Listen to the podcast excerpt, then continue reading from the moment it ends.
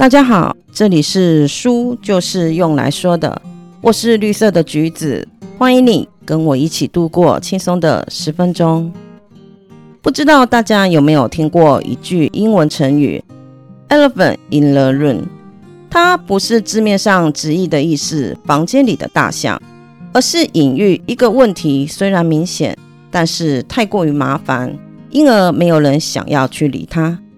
这个显而易见的问题啊，最后会演变成为一群人保持沉默，而且心照不宣的假装没有看见，大家都心知肚明的某件事，就好像是安徒生童话里面国王的新衣一样。国王明明就是没有穿衣服，但是大家都不敢出声拆穿。为什么人们会集体沉默，串谋的阻挡特定的讯息被公开讨论呢？第一个是为了逃避痛苦和创伤，保持沉默是一种否认的方式，而否认则是源自于逃避痛苦。当出现了一件恼人的事，会威胁我们的心理健康的时候，保护的机制就会被启动，阻止不安的讯息进入意识里面。所以，保持沉默就可以帮助我们免除痛苦。像有许多纳粹大屠杀的生还者。他们其实都会避免跟子女谈到他们的伤痛，以防止被勾起很大的痛苦。第二个是恐惧，面对恐惧，大多人的第一个选择是拒绝相信，因为拒绝相信造成的结果就是没有人会再敢开口提起。在华人的文化里面，因为恐惧死亡，所以这个话题也被视为禁忌，自然也就没有人再讨论。第三个是尴尬。像性、私生子、外遇、出轨这些个人的私密问题，一旦开诚布公，就会引起双方无比的尴尬。一般都会选择不要大声张扬，所以大家也都会保持沉默。那么，人们又是怎么判断不宜谈论的话题是哪些呢？其实，我们会注意到跟忽略哪些事情，不是全部都是取决在我们自己。而是以社会传统和社会规范为依据，这些传统跟规范绝对不是个人化的，经常都是特定的社会群体成员一起打造出来的。所以，我们只要观察别人忽略哪些事情，我们也会学着跟着一起忽略。整个过程不需要言语指导，群体的力量就会带领你做判断。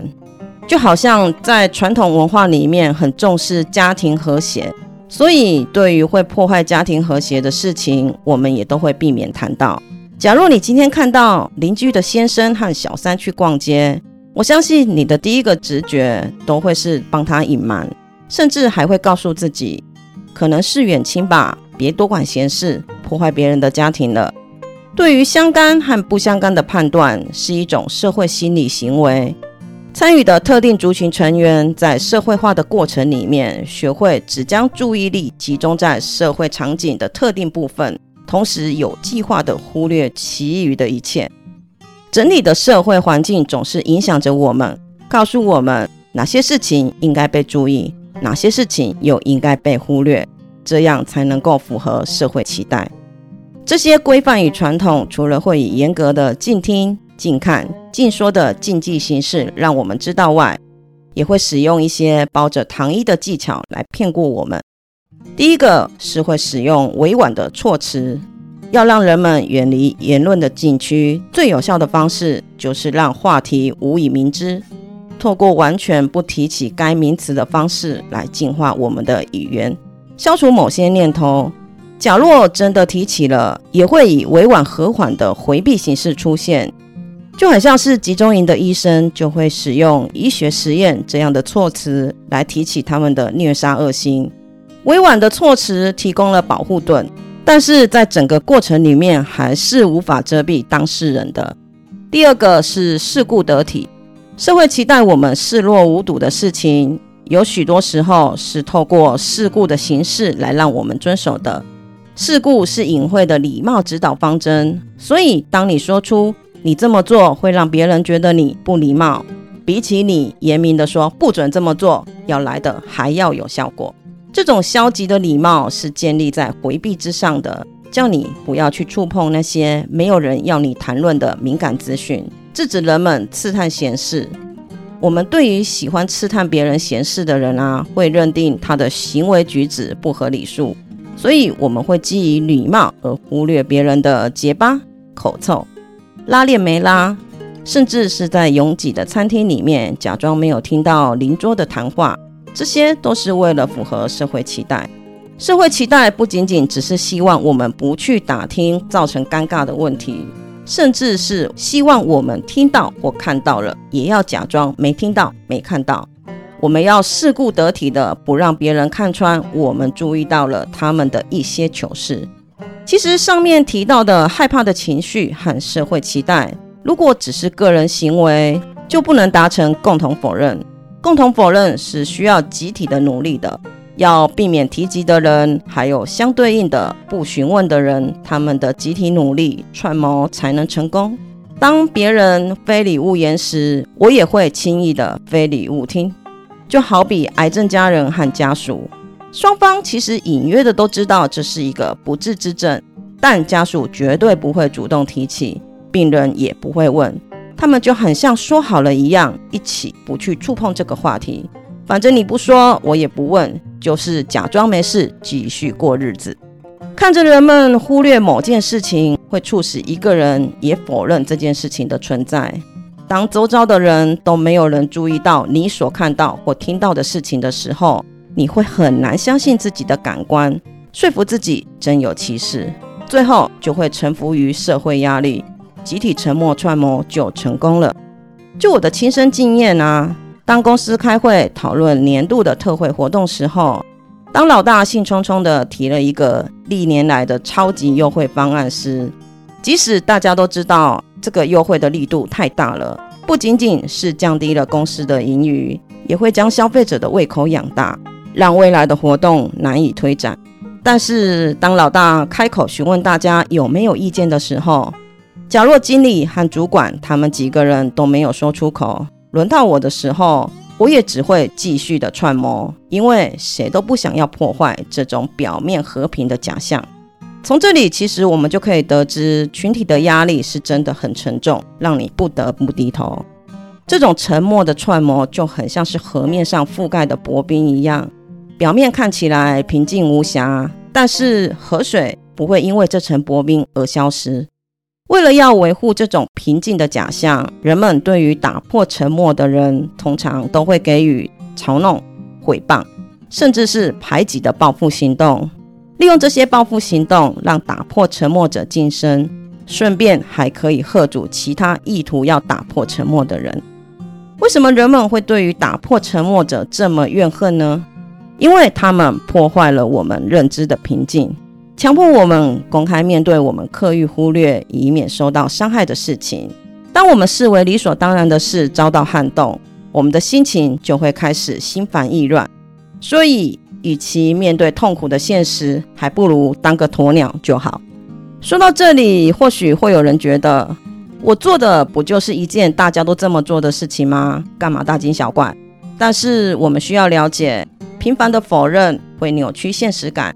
让你怀疑你看到的是真的吗？还是只是你的想象？没有坚定的基础来认证自己的认知，你会渐渐对自己的判断失去信心。不知道你有没有这样的感受过？当你想要对某件事视而不见时，心是真的很累。否认个人感受是非常耗损精神的。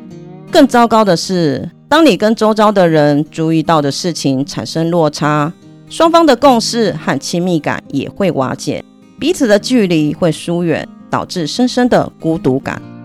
房间里的大象不仅仅会造成个人的伤害，也会危害到社会和群体。为了掩饰不能说出口的话，大家只能够东拉西扯的闲聊，能触碰的话题范围越来越小，逐渐我们就会生活在彼此紧闭的心扉里面和越来越窄的社会通道里了。原本沉默的串谋是为了要维护团体的团结，但是因为大象阻碍了诚实互信的开放沟通，最后反倒变成了伤害了群体的团结。房间里的大象一直都被我们当成是背景板，要驱除它们，我们就必须让它们有着最明亮的光芒。要打破沉默的串模，就要让大象成为民意的一部分。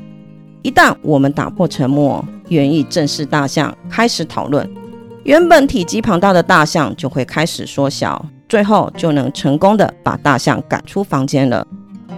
今天分享的书正是一开头的英文成语“房间里的大象”，作者伊维塔·杰鲁巴维，他是一个知名的社会学家。他用社会学的角度来分析，为什么人们对于显而易见的问题会装成看不见，而且绝口不提。这些大家都习以为常的事情，会对我们造成什么样的伤害？引导我们去思考和面对这一头大象，就很像我说的，我亲身的经验。因为群体的压力，我们往往也扮演着沉默揣摩者的这个角色。想要改变这种约定成熟的问题，靠的往往不是一个人的努力，沉默是大家一起造成的。要解决，当然也是需要大家的一起合作。就很像国王的新衣里面，小孩虽然是第一个拆穿国王没有穿衣服的人，但是如果身边的人民没有一起打破沉默，我相信是很难撼动大臣和国王的。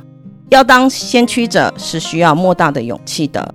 因为整个社会对于先驱者的态度肯定都不会友好，但是物极必反，不可能永远一直在装傻吧？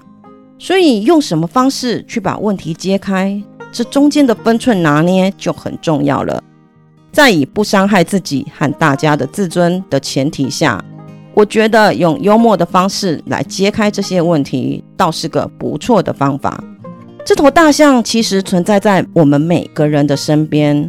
我们要做的应该是认真的去想想，到底我们有多少问题没有去面对，不要让害怕的情绪去操控我们的行为，这样会让我们损失了享受当下的乐趣。谢谢你今天的收听，你的追踪是我成长的养分，动动手指可以让我慢慢的长大。希望今天的内容可以给你一点点启发和想法，欢迎你留言跟我分享。我们下次见，拜拜。